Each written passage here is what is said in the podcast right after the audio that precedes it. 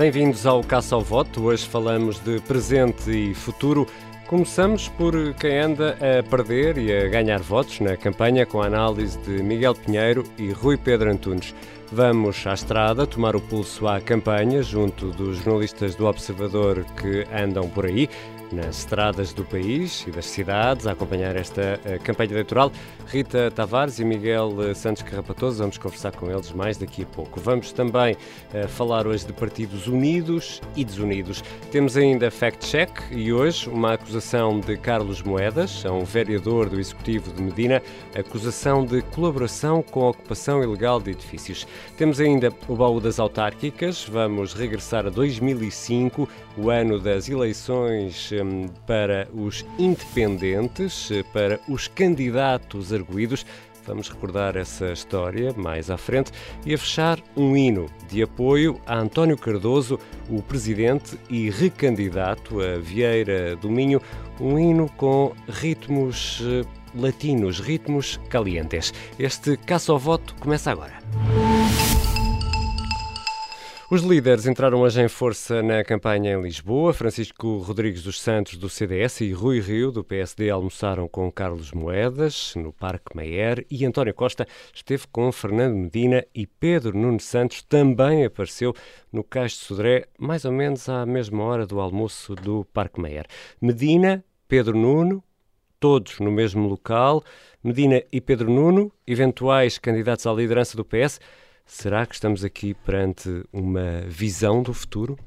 Pode ser mesmo vista como uma leitura do presente, é que o Partido Socialista está todo junto a trabalhar para aquilo que importa, que é a redução dos problemas dos portugueses e para a melhoria da qualidade de vida e para o desenvolvimento do nosso, do nosso país. António Costa, que esteve com Fernando Medina no Cais de Sodré, em Lisboa, e depois rumou de comboio para Cascais, acompanhado por Pedro Nuno Santos. Vamos então à contabilidade e vamos saber uh, quem anda a ganhar e perder votos, com Miguel Pinheiro, diretor executivo do Observador, e Rui Pedro Antunes, editor de Política. E Rui Pedro, hoje começo por ti. Quem perdeu? Para mim, quem perdeu votos nem sequer é uma, uma novidade no quem perdeu votos aqui. Um, oh diabo, os ouvintes todos a fugirem para Exato. a Rádio Nova Era. Uh, que é uh, Tiago Barbosa Ribeiro. Porque ontem houve uma sondagem, não, já foi depois de termos uh, falado aqui, um, houve uma sondagem para o Porto em que coloca o candidato do PS com 17% dos votos, o que é muito, é quase assassino para as ambições do PS no Porto. Um, Tiago Barbosa Ribeiro fez a vida negra a outras opções, como José Luís Carneiro, Eduardo Pinheiro, que era o favorito de António Costa. Portanto, mais uma vez, as estruturas locais acabaram por impor uh, um nome da própria estrutura e o resultado está aqui. Aconteceu o mesmo com o PSD na Figueira da Foz, como também já falámos aqui, em que as estruturas locais uh, impuseram um nome que não era o da escolha a nível nacional e parece-me que temos o PS quando, a 3 pontos percentuais apenas de Vladimir Feliz do PSD, Tá, tem 14% e, e, e, e, o PS está com 17%.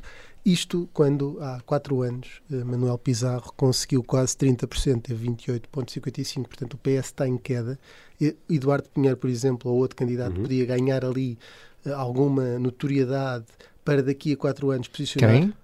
Também não sabes quem é, mas mais importante que isso, Rui Moura. Não, não é isso. Podia ser um primo meu e eu estava a tentar. Não, Miguel, tu és do Porto. Eu, tinhas... eu fiz. Uhum. Eu sou do Porto. O apelido é Pinheiro. Podia é, haver aqui um. O Miguel é do Porto e, e pronto. Mas há mais Pinheiros no Porto. Devia conhecer o secretário de Estado de Mobilidade que um, até numa conversa, eu acho que não cometo aqui uma inconfidência, informal com o Rui Moreira, ele se referia mais ou menos a ele como uma espécie, numa entrevista que o observador lhe fez, de Eduardo Pinheiro, como uma espécie de, de vice-primeiro-ministro do Norte. Portanto, é uma pessoa com muita influência ali no Norte. Uhum. E parecia-me, pela conversa de Rui Moreira, isso aí agora já sem querer revelar aqui grande coisa, que um, podia eventualmente ser uma figura que mais tarde, uh, quando Rui Moreira se retirar, era mais facilmente uh, havia ali um desvio do seu movimento para o PS. Portanto, o PS não só hipotecou estas eleições, como está a hipotecar uh, uma eventual vitória no Porto daqui a quatro anos com Tiago Barbosa Ribeiro, que é o rosto desse eventual, vamos lá ver, fracasso. Miguel Pinheiro. Já o PSD apostou em Vladimir uh, Feliz, que está na rota ascendente para daqui a quatro anos. Está em ascendente relativamente a Álvaro, Álvaro Almeida. Certo, está. É que, na... Manuel Pizarro teve quase 30 e temos Tiago Barbosa Ribeiro com, com 17. Uh, Álvaro, Álvaro Almeida teve entre 10 e 12, agora não me recordo, e uh, uh, Vladimir Feliz está a crescer, tem 14%. Está naquele autocarro uh, que as pessoas têm de sair para subir e que gasta apenas entre 80 a 100 litros ao China. Bom, certo. Miguel Estamos bem entregues. tu queres que eu quem te perdeu, diga quem, quem perdeu. perdeu. Então, acho que quem perde, quem, quem, perde é o... Bom, na realidade, quem perde é, são as nossas, é, é, é o Teatro Nacional Dona Maria II, porque há aqui grandes talentos para o teatro que, que foram para a política. Tivemos aqui no PS António Costa, uh, Fernando Medina e Pedro Nuno Santos unidos como uma, uma família feliz. É? Há muitas séries de televisão uh, assim. Uh, e, e, dizem com, com, com a, a, não sei se não quero dizer com a lata porque é uma expressão feia, mas quer dizer com Uh, vindo-nos dizer que aqui no PS, já viram, aqui no PS não se discute a sucessão, não somos como outros partidos. Quando o PS não faz outra coisa que não seja discutir a sucessão de, de, de, António Costa e Pedro Nuno Santos não faz outra coisa que não seja fazer campanha pela sua futura uh, candidatura à liderança do PS. Achei muito, muito comovente esta, esta, esta comédia em três atos e por isso, enfim, qualquer pessoa minimamente informada olha para isso, olha para isto e acha que o PS está, está a brincar com as pessoas, mas Vamos então a quem ganhou, quem ganhou o, votos. O, quem ganhou votos, uh, posso contrariar o Miguel, não é? Deves? Acho que está, está no contrato, é obrigatório. Deves. Não, no contrato quem ganhou programa. votos, mais uma vez, uh, e já contei também, não escolhi, mas é das pessoas que mais ganham votos, é António Costa. Porque... Achas isto normal? Ir, ir, ir frontalmente à frente dos ouvintes eu, eu acho que é um, desmentir é, é rebeldia, é aquela rebeldia da juventude, Miguel. Então, amanhã é quinta-feira e vamos ter eh, o Primeiro-Ministro, muito provavelmente, a anunciar eh, medidas de desconfinamento. É verdade. E tem um, tempo, um vai ter um vai tempo ser amanhã de à tarde e deixa-me aproveitar para dizer que vamos transmitir em direto aqui na Rádio Observador. Sim, porque faz parte precisamente desse, desse tempo de antena uh, institucional. institucional durante Uh, para, para, várias, para várias televisões, para várias rádios, vão estar todas a transmitir quem? António Costa, líder do PS, na qualidade de Primeiro-Ministro, a dizer às pessoas a nossa libertação está a chegar. Esse é um ponto. O segundo desses pontos uh, é que um, hoje tivemos precisamente com, com duas figuras, aquilo que o Miguel dizia, com dois potenciais sucessores. António Costa é o rei do PS, portanto, brinca, põe e dispõe das suas peças como quer, senta onde quer o Pedro Nuno, senta onde quer Fernando Medina. Portanto, está perfeitamente e de facto o PS para ele é um, é um, é um, brinquedo e ele faz o que quer, portanto só pode ganhar votos com isto. Ainda por cima, é o Primeiro-Ministro que vai agora antecipar quase um fim da pandemia a três dias, imagine-se, das eleições. Uhum. Portanto, não estou a ver forma que não ganhe votos. Depois, isso é legítimo, se é eticamente correto, é outra discussão, mas não tenho dúvidas que ganha votos. Miguel. Eu, eu, eu hoje acho que quem, quem conseguiu ganhar alguns votos foi, foi Carlos Moedas, porque uh, finalmente acertou no, numa parte do discurso que tem que ter nesta campanha, se calhar foi tarde, mas está muito focado no apelo ao voto útil e a explicar, a tentar explicar às pessoas que quem um, um, um voto que não seja nele irá favorecer Medina porque ele é a única pessoa que pode que pode que tem alguma hipótese de, de, de, ficar à frente de Medina acho que é uma coisa que ele não explicou bem e que devia ter falhou, está a presumir que as pessoas conhecem tudo, devia ter explicado às pessoas que nas autarquias não é possível fazer aquilo que o PS fez no governo, uhum. não é possível a geringonça, não é possível perder as eleições e depois somar os outros votos. Isso não é possível. Isso, ele não pode uh, ficar em segundo lugar e a seguir ir ter com a Iniciativa Liberal ou com o Chega ou com ambos e somar esses votos para ultrapassar Fernando Medina, não é possível. Uh, e, aliás, mesmo, mesmo que se fosse fazer isso, Fernando Medina iria ter com o PC e com o Bloco claro. e, e, e, ganhava, mas eu acho que essa, essa mensagem não passou muito bem, mas pelo menos agora está focado a dizer eu estou quase lá, mesmo que não esteja, eu estou quase lá, votem em mim, a tentar mobilizar as pessoas para domingo, porque ele precisa desesperadamente disso para ter algo, para, para ter a hipótese de haver uma surpresa no domingo, tem que ser isto. Ele tem que levar toda a gente que não gosta de Fernando Medina a votar, a, a votar nele. Miguel Pinheiro e Rui Pedro Antunes regressam amanhã com mais uma análise a quem ganhou e perdeu votos. Já a seguir vamos para a estrada para continuar a falar de união e desunião.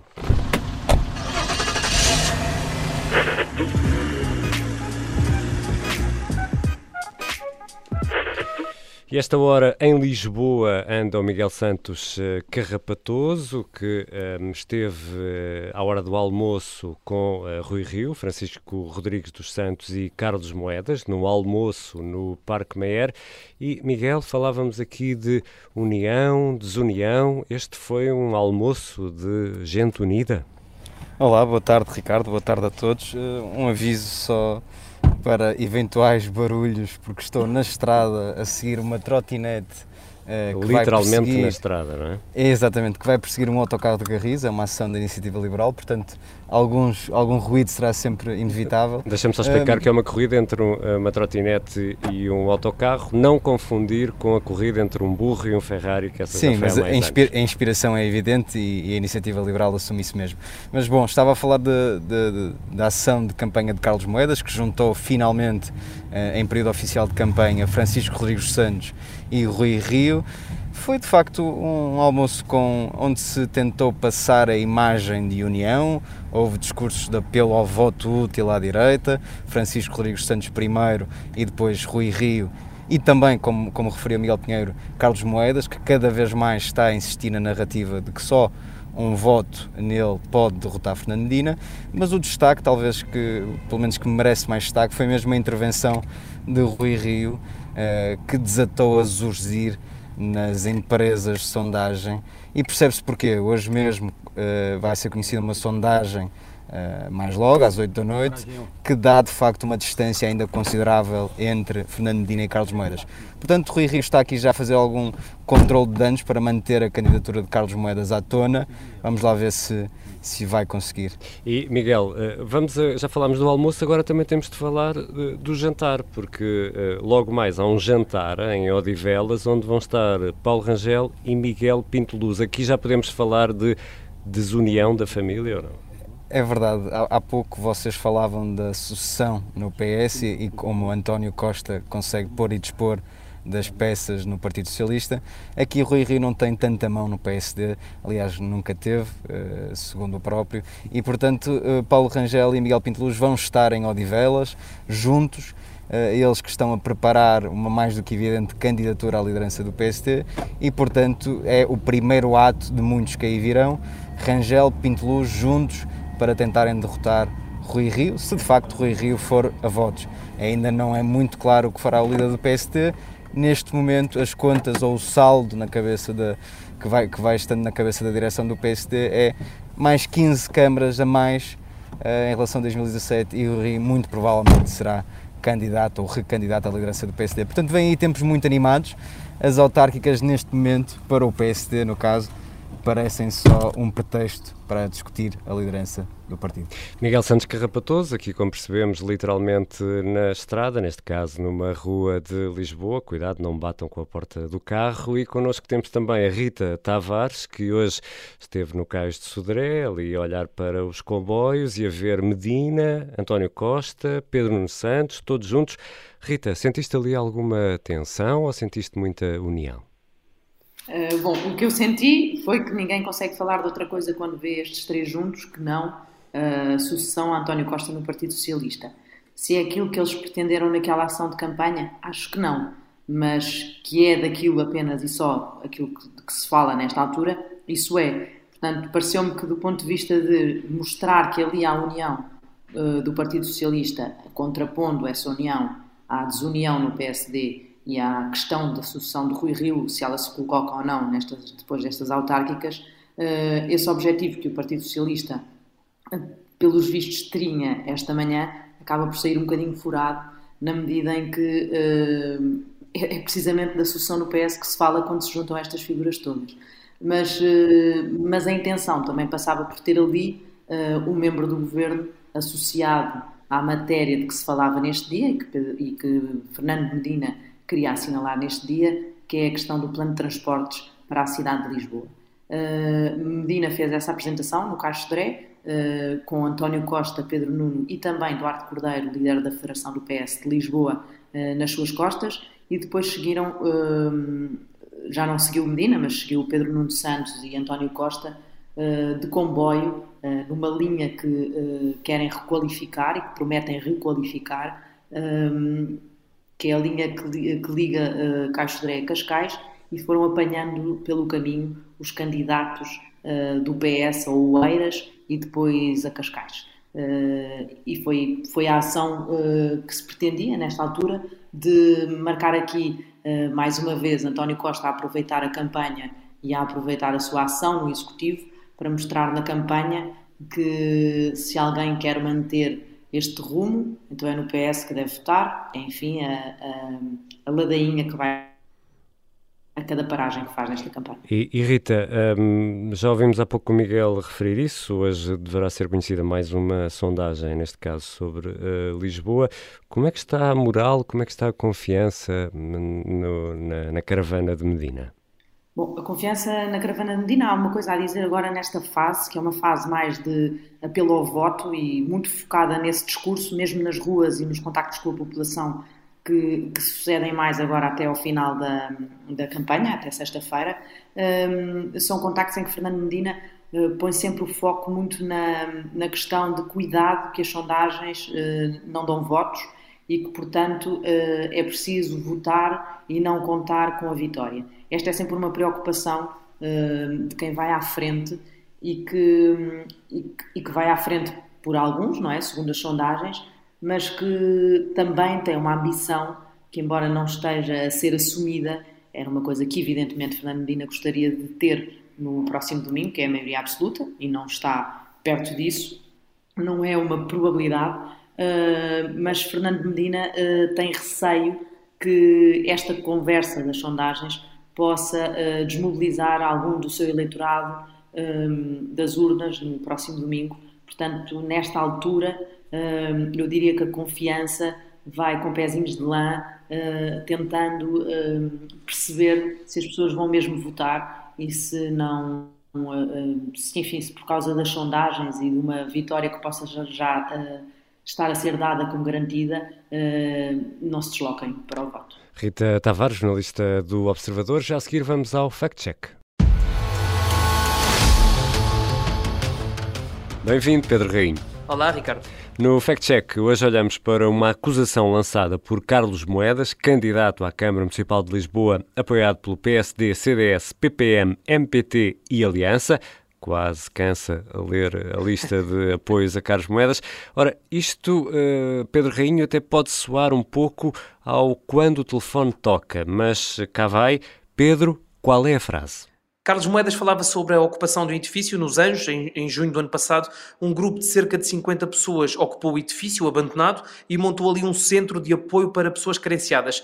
A propósito desse episódio, o candidato Carlos Moedas disse isto. Vimos, durante o mandato de Fernando Medina, alguns dos seus vereadores a participarem, de certa forma, nessas ocupações. E isso está erradíssimo porque ter um executivo em que alguns desses vereadores participaram uh, em ocupações e estiveram presentes nessas ocupações é grave para a democracia, porque a democracia tem como base o Estado de Direito e o Estado de Direito tem como base a propriedade privada, que é essencial para o funcionamento de qualquer sociedade. Esse é um caso recente e ouvimos aqui as declarações de Carlos eh, Moedas, mas os detalhes podem não estar assim tão frescos na, na memória. Carlos Moedas tem ou não tem razão nesta afirmação que faz, Pedro. Tem razão, Ricardo, quando diz que Manuel Grilo, o vereador do Bloco de Esquerda, teve uma certa participação naquele episódio. Mas a forma enfática como Carlos Moedas fala pode indiciar que foi quase uh, um ocupa aquela participação que Manuel Grilo teve. Isso não é verdade. Mas, de facto, esta história tem aqui vários detalhes. Vamos analisá-los um a um. Uh, Manuel Grilo esteve no edifício ocupado a quando da desocupação pela PSP. Eh, em detalhe, também Jorge Costa, deputado do Bloco de Esquerda, lá esteve. Uh, Manuel Grilo teceu críticas sobre a forma como foram retiradas aquelas pessoas que ocuparam ilegalmente o edifício, que era um antigo infantário abandonado. Eh, o vereador do Bloco de Esquerda acusou os proprietários do edifício de ilegalidade pela forma como a desocupação foi feita, mas uh, também há que notá-lo, nunca participou da ocupação em si e uh, também é verdade que tentou demarcar-se dessa, dessa ocupação. Uh, o PS, na Assembleia Municipal de Lisboa, perguntou-lhe, uh, questionou-o sobre a, a, posição que o vereador Manuel Grilo assumiu e o que ele disse foi que não é favorável a ocupações, nunca fomentou ocupações, mas também não podia ser conivente com desocupações violentas. E aqui chegados, Pedro Rainho, como é que classificamos esta declaração de Carlos Moedas? Tentando pôr tudo aqui na balança. Manuel Grilo não participou na ocupação, mas sim teve uma intervenção política clara no âmbito daquela ocupação. Portanto, é um verde com algumas nuances e em termos de classificação de carimbo é um esticado. Ainda bem que temos aqui na nossa caixa vários tons de cada uma das cores. Toma lá este verde esticado, Pedro Rainho. O que importa é sermos rigorosos no final do dia. Obrigado, Ricardo, e aqui vai. E daqui a pouco este hino de apoio a António Cardoso, candidato a Vieira do Minho.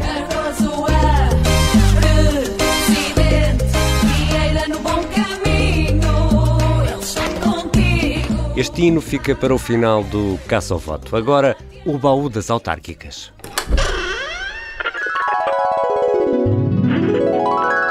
2005 é o ano das candidaturas independentes dos autarcas erguidos, como a Judite França nos vai lembrar agora, aos eleitores foi dada a hipótese de escolher entre candidatos propostos pelos partidos e os presidentes suspeitos da prática de crimes, alguns deles arguídos, que procuravam a reeleição em 2005. Corria o ano de 2005 e nunca antes candidatos autárquicos tinham tido o rótulo de arguídos. Um deles teve até voz de prisão. Fátima Felgueiras, por escapar à cadeia e à medida de coação de prisão preventiva, fugiu para o Brasil. De lá ficou dois anos, até que regressou e, quando voltou, quis de novo ser candidata à Câmara de Felgueiras. O PS, que já lhe tinha retirado a confiança política à distância, não a apoiou. E a autarca não esteve com meias medidas. Gizou uma candidatura independente sempre presente, com um nome, no mínimo irónico. Os eleitores pouco quiseram saber. Fátima tem obra feita em Felgueiras e foi a isso que deram valor. O mesmo para Isaltino Moraes. À época, o processo Isaltino era uma mera acusação. Longe da decisão judicial, mais longe ainda do trânsito em julgado e da cadeia. Mas Marcos Mendes, líder do PSD à época, queria candidatos impolutos. Os eleitores não faziam questão e o autarca voltou a vencer, com maioria absoluta, aliás. Em Gondomar, o mesmo filme, autarca acusado, mas não condenado. Os eleitores, na mesma, ignoraram as notícias que vinham dos tribunais. Corrupção ou não, Gondomar é o que é hoje, por causa do Major. E por isso, nova vitória.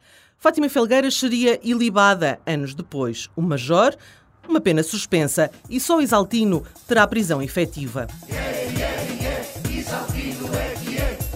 Dos três, Isaltino volta a candidatar-se quando sai da cadeia. Mais uma vez, sem o apoio do partido, onde antes militou. O PSD recusou de novo apoiar a candidatura em 2013. Isaltino até preferiu assim. Afinal, para que um PSD desgastado no governo, herdeiro da Troika e do enorme aumento de impostos? Mais vale não ter essa mácula, porque com a outra, Isaltino pode bem e os eleitores não ligam. Basta ver que venceu a Câmara também em 2013, mal tinha saído da cadeia, em 2017 e agora, só por milagre, perderia.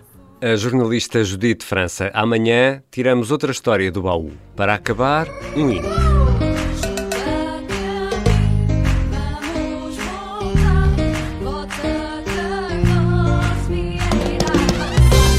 António Cardoso é o atual presidente da Câmara de Vieira do Minho e, à frente da lista do PSD, tenta a reeleição. O hino de campanha junta música latina e uma letra em que às vezes é preciso esticar bem as palavras para respeitar a métrica.